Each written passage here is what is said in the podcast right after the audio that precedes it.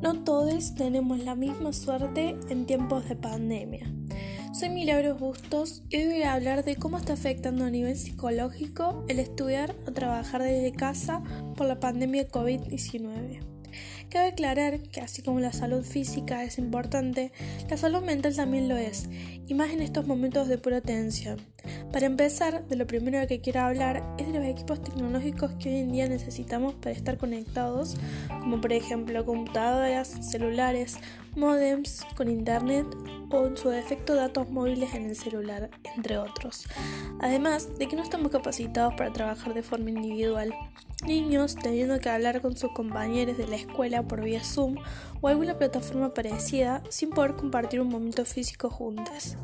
Esto afecta a nivel de estudio, ya que ellos aprenden jugando y es lo que menos se está pudiendo hacer. Sus padres no están capacitados pedagógicamente para enseñarles de la forma en la que lo haría una maestra o un maestro.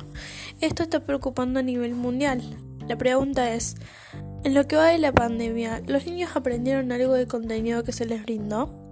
La respuesta en un 80% es no. Lo mismo pasa con los adolescentes de nivel secundario.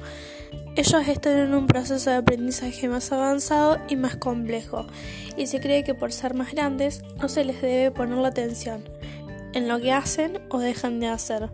Pero esto no debería ser así, ya que ellos necesitan una persona adulta la cual les esté explicando los contenidos. Al contrario de ayudarlos, los están atuciando con responsabilidades para ellos solos. Pasando a las personas del nivel universitario, el cual muchas, muchas veces es una persona grande que se dedica a alguna carrera corta que cuando termine la cuarentena les permite trabajar de eso, en este caso. Pero no todos entienden cómo usar una computadora o un aparato tecnológico, ya, ya sea desde una persona mayor a y hay casos de adolescentes que no tuvieron la suerte de tener una computadora o un celular cuando fueron más chicos. Y está bien, no todos tenemos que saber hacer algo sin importar la edad que tengamos. Por eso mi idea para cambiar algo a la universidad es crear una página para cada materia, sin que se nos junte todo en una misma, ya que es muy complicado buscar y adaptarse a la que hoy estamos usando. Lo mismo pasa para las plataformas que usamos en clases virtuales. Crearía una la cual, a pesar de que no todos estemos en el mismo lugar, no pudiera cortar la transmisión por culpa de Internet.